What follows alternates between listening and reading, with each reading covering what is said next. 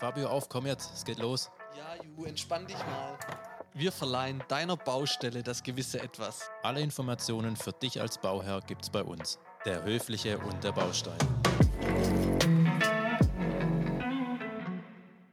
Kreislaufwirtschaft. Cradle to Cradle.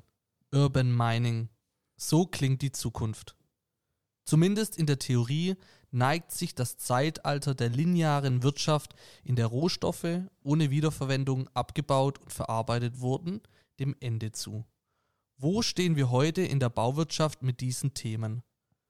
Sind wir weiter als vor einem Jahr, als unser heutiger Gast zuletzt bei uns im Podcast war? Wir sind sehr gespannt. Herzlich willkommen, Michael Scharpf. Schön, dass du da bist, Michael. Wie geht's dir denn? Und stell dich doch mal bitte kurz nochmal vor. Ich freue mich, euch wieder zu sehen, wobei ich natürlich viel lieber wie das letzte Mal bei euch in Stuttgart wäre. Das war ziemlich lässig. Heute machen wir es per Videocall, aber wir haben uns ja schon mal getroffen. Ja, das, das ist so das Moderne. Bist du eher so der Mensch, der People Business mag oder doch dann eher das ein oder andere Mal auch virtuell? Eigentlich schon. Ich, mach, ich treffe die Leute immer noch lieber persönlich, aber ich ähm, genieße auch total die Freiheit, die mir so ein Videocall gibt, dass du viel, ja, viel weiter reisen kannst virtuell, als du das jetzt mit, mit dem Hin- und Herfahren schaffen würdest. Ich, ich genieße beides, aber äh, die Leute mal persönlich getroffen zu haben, ist für mich ein Riesenwert. Ja, schon. Sehr gut. Ähm, kannst du in einem Satz nochmal sagen, was dein Job bei Holzim ist? Ja, ich bin der Leiter nachhaltiges Bauen, das steht auf der Visitenkarte. Ich bin vom Background her Architekt und habe schon seit einigen Jahren mich auch mit diesem ganzen Thema Nachhaltigkeit, nachhaltiges Bauen beschäftigt. Erst außerhalb von Holz und beim Projektmanagementunternehmen und dann eben später wirklich in der, in der Materialwirtschaft, vor allen Dingen dann eben für Beton und Zement. Und mein Job ist vor allen Dingen zu erklären, was sind eigentlich, also schon ganz transparent, wo sind mögliche Schwachstellen, Probleme, aber vor allen Dingen, wie kannst du die dann eben auch heilen oder wie kannst du mit denen umgehen? Wie kannst du mit Beton und Zement sehr nachhaltig bauen? Das zu erklären ist mein Job. Und ein paar Ideen dazu habe ich. Super. Ähm, ich finde das heutige Thema zum Abschluss mit euch, also mit Holzim, ähm, da kommt jetzt dann nochmal echt eine super interessante Sache. Du warst ja schon mal bei uns, wir haben das Thema auch schon mal angekratzt, aber was hat sich denn in dieser Zeit jetzt speziell getan? Oh, das ist schwer in ein, in ein, zwei Worte zu fassen. Also wir haben uns ja, das war jetzt im Sommer letzten Jahres war das, glaube ich. Und ähm, ich habe gezählt, es war 46 Folgen her, wenn man das jetzt mal in der Höflich und der Baustein ähm, Matrix oder Währung misst. Wir haben ja damals uns sehr allgemein darüber unterhalten, was sind eigentlich Kernthemen Nachhaltigkeit bei Beton.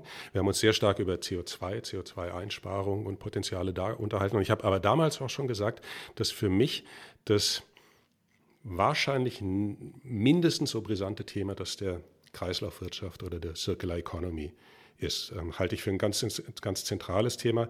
Allein wenn du dir mal Statistiken anschaust, wie viel der Bau insgesamt an Material verbraucht. Und, und wenn du ähm, das, das siehst, das sind so, so, so, ein Land wie Deutschland besteht vielleicht zu, zu etwas mehr als 90 Prozent aus mineralischen Baustoffen. Also wenn du Deutschland wiegen würdest und dann schauen würdest, wie viel davon ist, wie, welche Materialien, alles, was wir bauen und produzieren, also nicht nur Gebäude, dann sind 90 Prozent davon mineralische Materialien, über 40 Prozent Beton. Und allein die Idee, das in eine lineare Wirtschaft zu bringen, ist halt schon eine verwegene Idee. Das heißt, mir ist es klar, dass du mit so einem Materialverbrauch als eine Gesamtwirtschaft in Kreisen denken musst, in eine Circular Economy bringen musst. Und da sind wir dann eben genau bei dem Thema. Und ob, das, ob das jetzt Kreislaufwirtschaft heißt oder Circular Economy, ist mir relativ egal. Es ist letztendlich diese Idee oder das Konzept, dass du bei der Herstellung von Produkten schon weißt und skizzieren kannst, wie du dieses Produkt später auch wieder zurückführen kannst in neue Nutzungen, in neue Kreisläufe. Perfekt. Darf ich dich kurz was zwischenfragen? Du hast gerade schon die Begriffe genannt, Kreislaufwirtschaft. Vielleicht kannst du gerade mal noch die anderen Begriffe, Fabio, und du hast auch schon gesagt, ähm, Cradle to Cradle und Urban Mining. Vielleicht die gerade mal noch mit rein erklären. Du, du weißt ja, Englisch ist ja meins.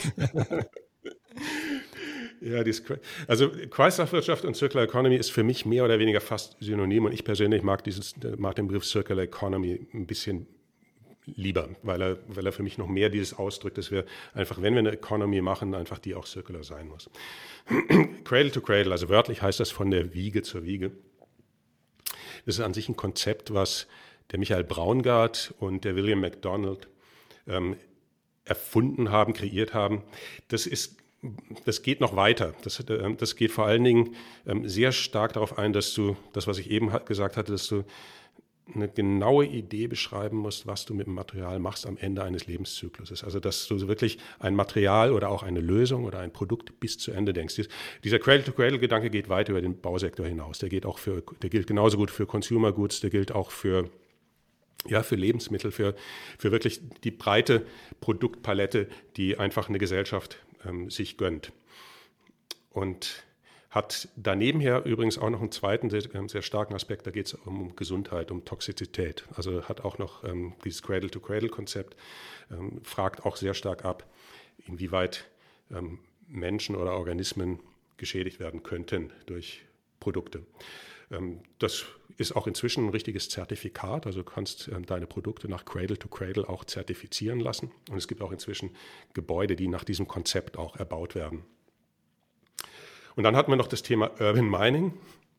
Das ist eigentlich letztendlich pragmatisch umgesetzt das, was der Kreislaufgedanke einfach heißt. Also unsere gebaute Umwelt, Städte, Infrastrukturen müssen die Rohstofflager der Zukunft sein. Das heißt, du siehst heute schon ein bisschen fast ähm, dann blasphemische Bilder von wunderschönen Städten, wo dann Leute dazu schreiben, diese Stadt ist mein nächste Material, mein nächstes Materialdepot. Und das sind so, das sind aber die Konzepte. Ich meine, inzwischen, ihr habt ja gefragt, wo stehen wir heute? Inzwischen versuchen wir einfach solche Konzepte auch wirklich umzusetzen. Also was ähm, gerade dieses Urban Mining zum Beispiel angeht, ist Holzim letztes Jahr auch Kennedy, nennt sich das, also Gründungsmitglied von Madasta Deutschland geworden. Um in, das ist eine, Madasta ist, steht für Material Kataster, das ist eine digitale Plattform, mit der die gebaute Umwelt einfach erfasst werden soll, digital erfasst werden soll, sodass zukünftige Nutzer genau wissen, wo welche Materialien abgelegt sind. Also im Prinzip die Mine, der, der Steinbruch von morgen eben jetzt schon kartiert wird in einem Material Kataster.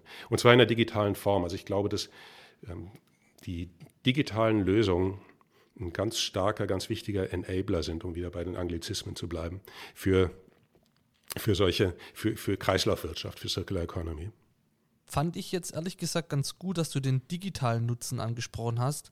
Ähm, das habe ich mir nämlich gerade schon gedacht. Das eine, das ist ja das menschliche Können in dem ganzen Thema, aber die andere Seite ist ja die Datenpflege. Also, keine Ahnung, aber das ist ja ein riesen Datendschungel. Also unglaublich. Also wir sprechen da einfach so flapsig drüber. Aber ich finde, das sollte man echt nochmal betonen, was da an Daten mhm. zusammenkommen. Das ist ja um da nochmal bei meiner Muttersprache zu bleiben, crazy. Äh, da, da müssen ja mehrere Organisationen zusammenspielen und da müssen ja alle Daten auf eine Plattform laufen. Das ist das eine. Ich, aber ich glaube, die Daten sind fast noch das kleinere Problem, sondern die Auswertung, also die, die, Daten, die Daten nutzbar zu machen, intelligent zu machen. Also wirklich ähm, aus diesen Daten, das Problem ist eigentlich, dass wir schon viel zu viele Daten haben, aber wir haben noch nicht wirklich die Möglichkeiten, sie zu verstehen. Also es gibt zum Beispiel, haben, haben wir uns an, an N1 beteiligt, das ist ein, ein kleines Start-up, das unter anderem eine Software entwickelt, die aus Gebäudebestand, also schon äh, durch, das, ähm, durch künstliche Intelligenz, von gebauten Gebäuden und deren, deren Baubeschreibungen versucht eben zu verstehen, woraus sind die eigentlich gebaut. Also das das Analysieren von Baubeschreibungen, sodass du am Schluss genau in so eine äh, Plattform wie Madasta Daten einspeisen kannst, die dir Materialqualitäten, Materialmengen, Spezifikationen geben und die du dann eben digital erfassen kannst. Und dann zu deiner Frage, Fabio, ich, ich glaube, ähm, wir haben noch überhaupt erst den Anfang gesehen von dem, was du dann an, an Auswertung, an, an Wissen aus solchen Daten generieren kannst, wo, was, wann ist. Also eine ganz spannende Frage ist ja zum Beispiel, dann weiß ich eben, dass, dass da bestimmte Materialien sind. Ich weiß auch noch lange nicht, wann die da mir zur Verfügung stehen. Ja, ja. Ähm, aber was mich da nochmal interessiert, wo du gerade angesprochen hast, werden da Gebäude analysiert, die schon stehen, also wo man beim Bau die Datenpflege noch gar nicht gemacht hat.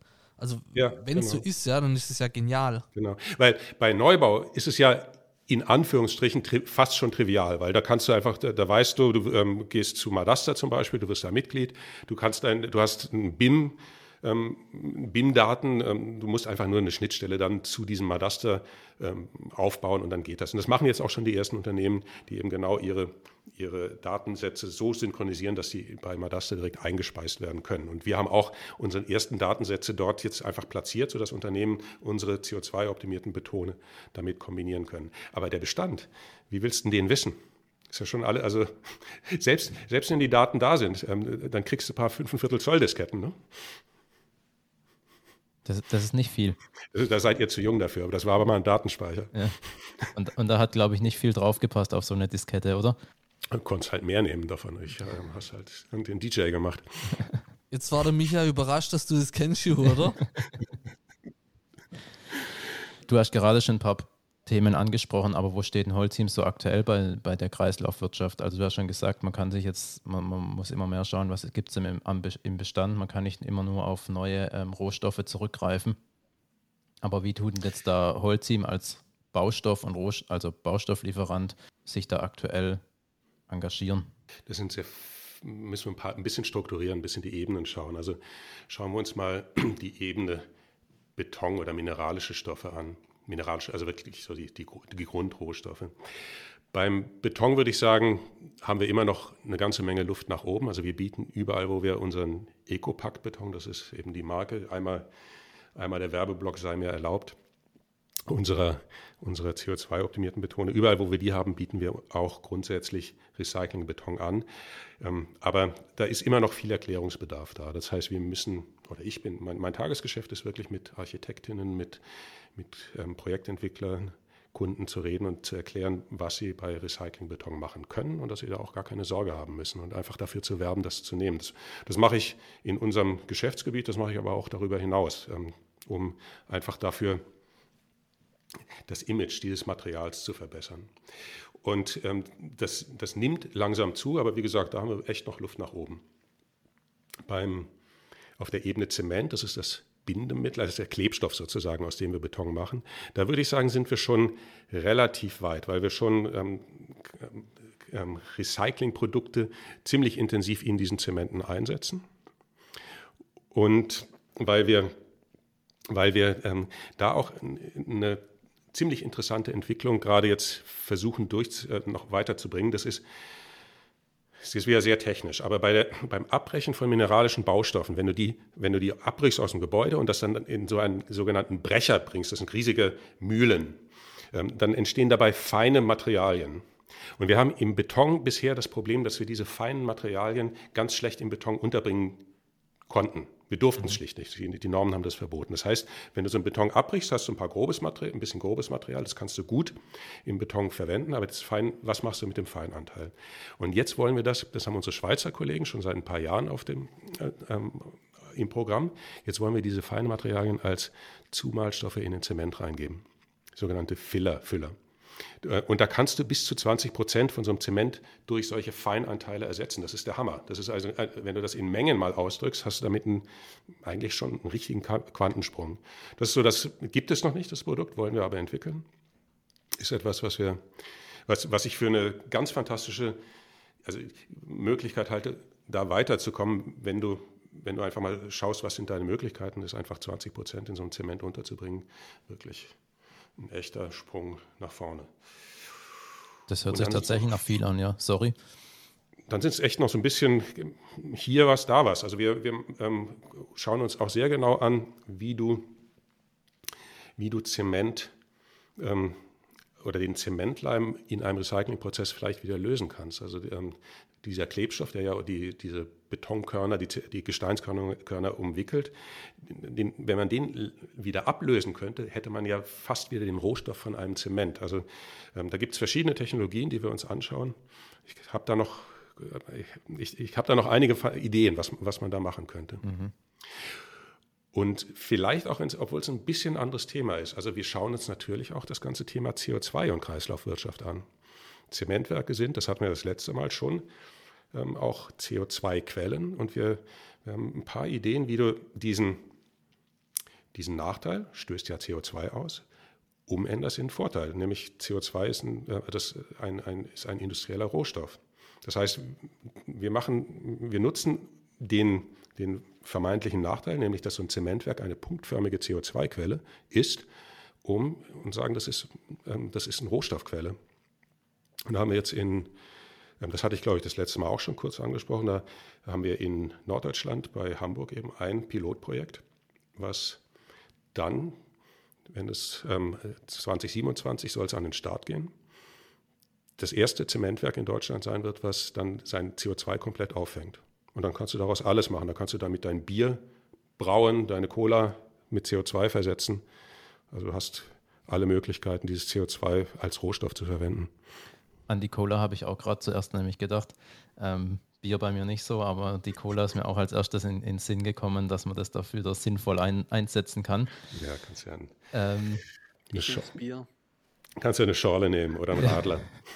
ich ich habe noch mal kurz eine Frage zu dem anderen Thema, was du angesprochen hattest. Nochmal den Zement als Kleber wieder herauslösen. Ich stelle mir das nämlich so vor, wenn man ein Haus abbricht, dann habe ich ja immer meine Steine und dazwischen natürlich mein ähm, Zement oder Beton, mit dem eben meine, oder das, der Zement, wo ich meine Steine mit aufeinander ähm, ja, gesetzt hatte. Ja. Und wenn ich, wenn ich jetzt nämlich eine Mauer abreiße, dann klebt es da immer ja genau dran. Und dann wollt ihr jetzt mit einem Schredder oder wie das dann davon wieder fein säuberlichst ablösen und dann wieder die einzelnen ähm, Bestandteile davon wieder herauslösen.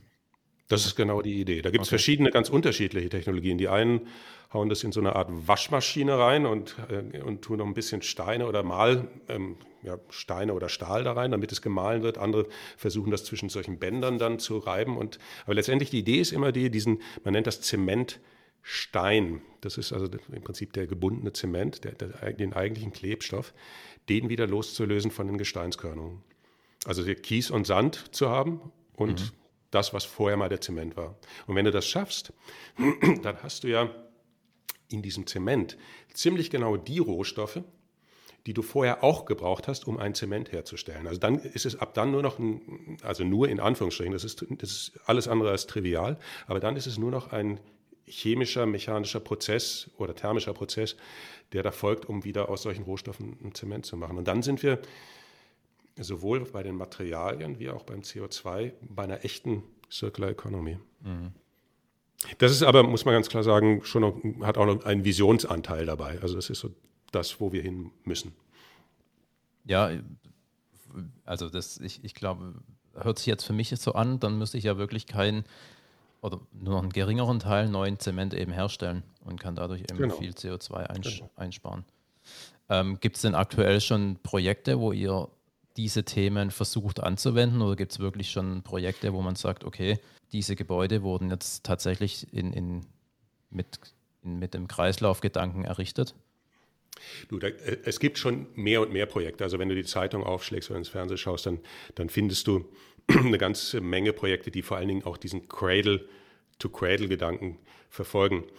Für, für mich ist es fast wichtiger, dass wir das auch in die Breite tragen. Also dass wir von auch jenseits dieser Flagship-Projekte, die es da gibt und die du auch überall findest, ähm, auch ähm, wirklich die, das zum, zum Basiswissen oder zu, zu einer, zu einer, zum Allgemeingut machst. Also ich freue mich fast, ich freue mich viel mehr, dass ich letzte Woche sogar zwei Anrufe von mittelständischen Architekten hatten, die gesagt haben, wir und unsere Bauherren, wir haben die Idee, wir haben da ein öffentliches Gebäude. Wäre es denn nicht möglich, dieses Gebäude, und uns soll abgerissen werden, was könnt ihr denn uns helfen, um das Gebäude so wie es da steht, wieder also schon abzureißen, aber danach die Materialien wieder zu verwenden. Also dass so ein Gedanke überhaupt kommt und dass die dann, dass die dann ähm, fragen, wie, wie, können wir, wie können wir das mit den mineralischen Baustoffen machen. Ich habe dann äh, uns auch noch zusammengebracht mit, mit einer Rohstoff- oder mit einer Materialbörse, sodass wir das eben von verschiedenen Seiten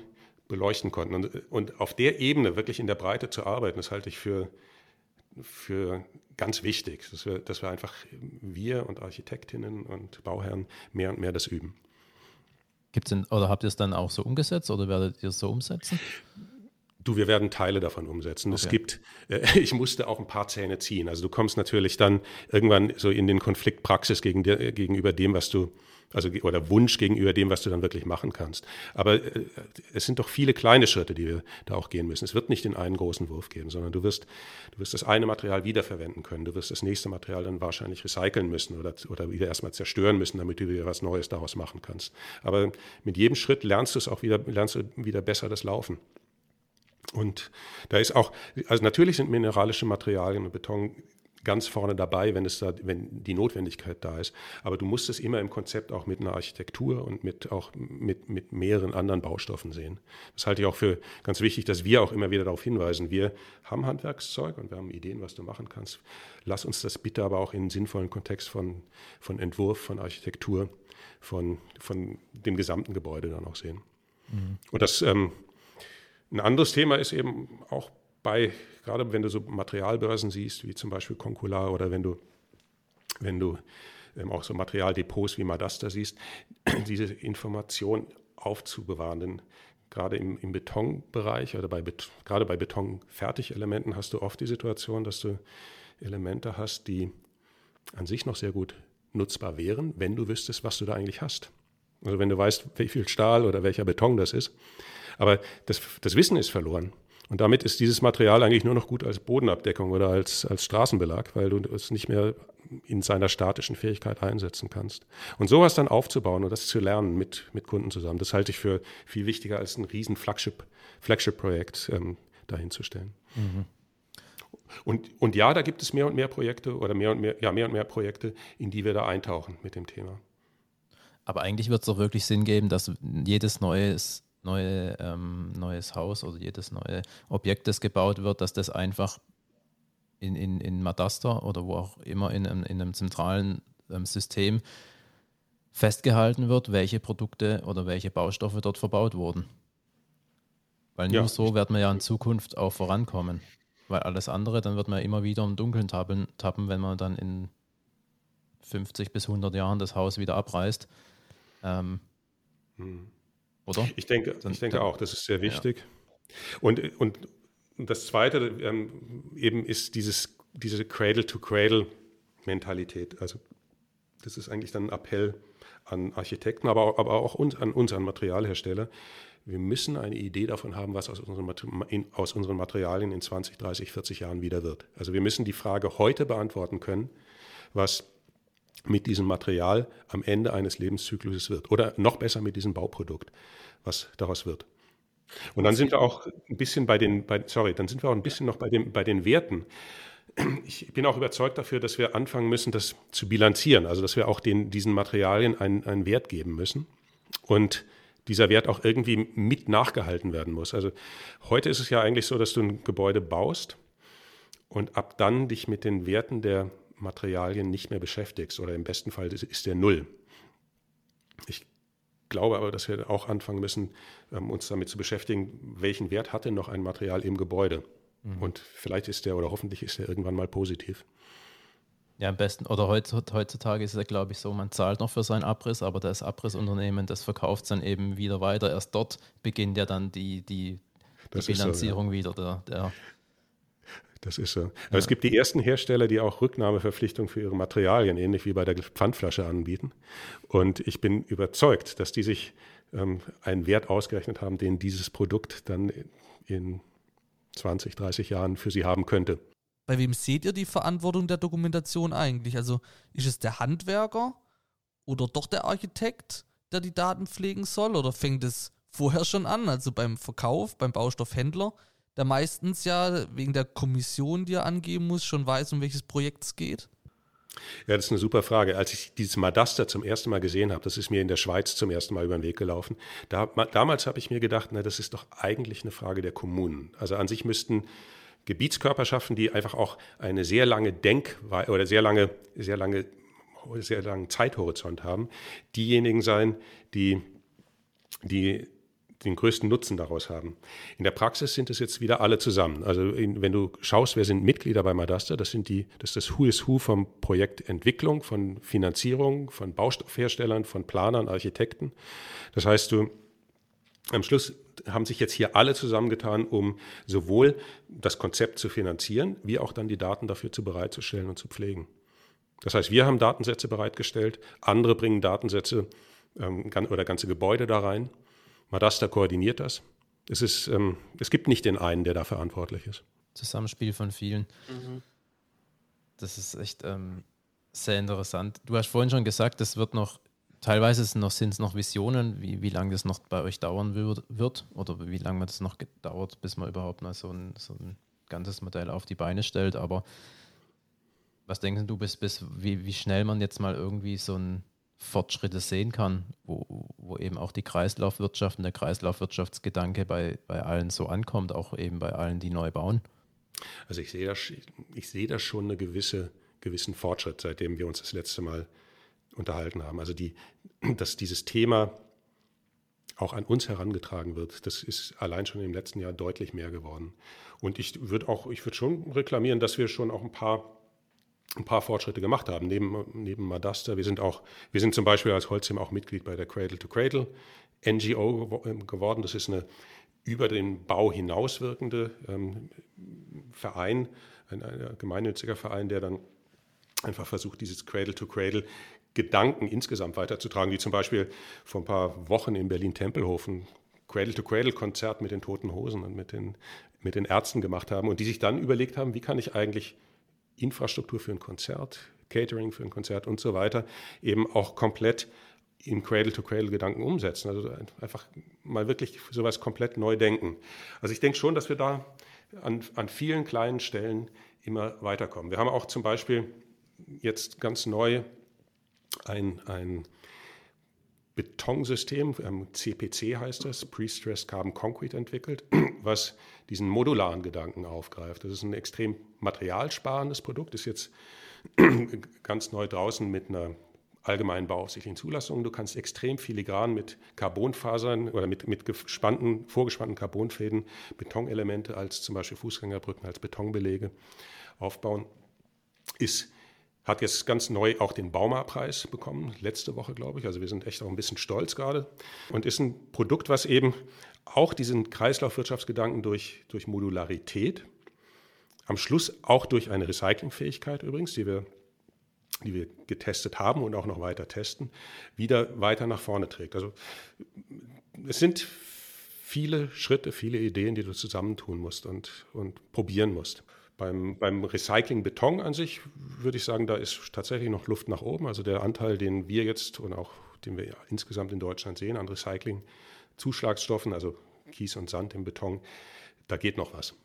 Ich stelle mir das aber sehr spannend vor. Du hast gerade den CPC-Beton, ähm, die Betonelemente an, angesprochen, ähm, die zu recyceln. Das ist ja wahrscheinlich schon eine größere Herausforderung, oder da die Carbonfasern wieder herauszubekommen.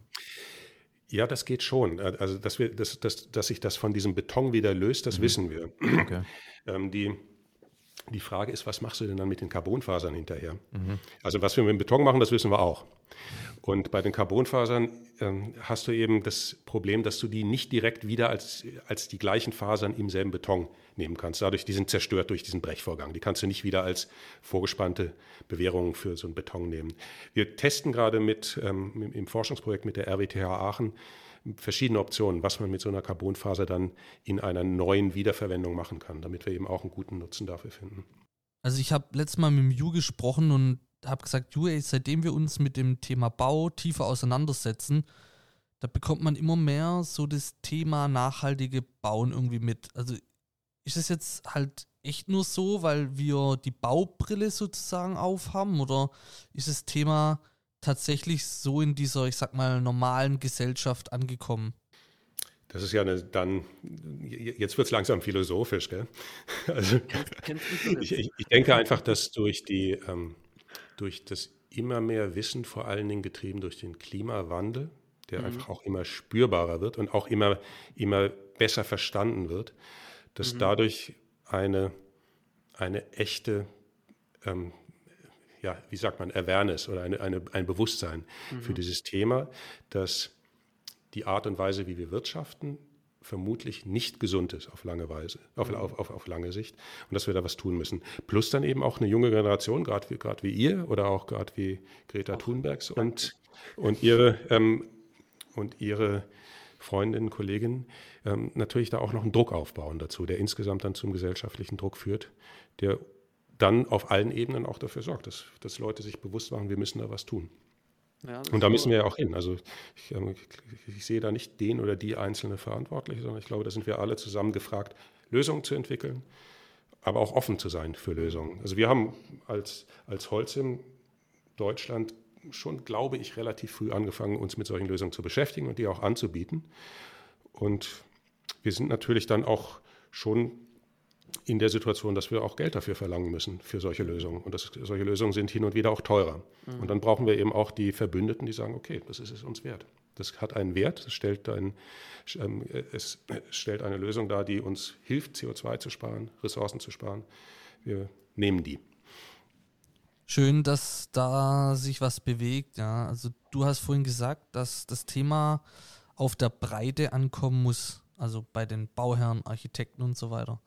Deshalb habe ich gerade auch nochmal die Frage gestellt. Ja. Ähm, Ju und ich sind echt sehr stolz, dann Teil davon zu sein und dass wir in unserem Kosmos, zumindest in unserem kleinen Kosmos, das Ganze mit nach Hause tragen dürfen. Ähm, vielen Dank dafür und ähm, wenn man auch nochmal die letzten sechs Folgen Revue passieren lässt, ist schon einiges an Informationen, was da zusammenkommt. Ja. Also ich habe persönlich extrem viel über die Themen Zement und Beton gelernt. Also ich nenne meine Freundin nicht mehr Schatz, sondern schon Beton. Also es geht auf jeden Fall in die richtige Richtung. Und äh, Micha, du hast auch vorhin gesagt, es ist noch viel zu tun und äh, das ist auch gut so. Dann hat auch noch jeder einen Job und ja, schön, dass wir mit dir das Ganze hier nochmal abrunden können. Und das war auch für Ju und mich nochmal ganz wichtig. Und Danke ja. an euch, danke an Holz im Germany und ähm, ja, vielen Dank fürs Zuhören und bis bald. Danke euch beiden. Hat Spaß gemacht. Ciao. Danke. Ciao.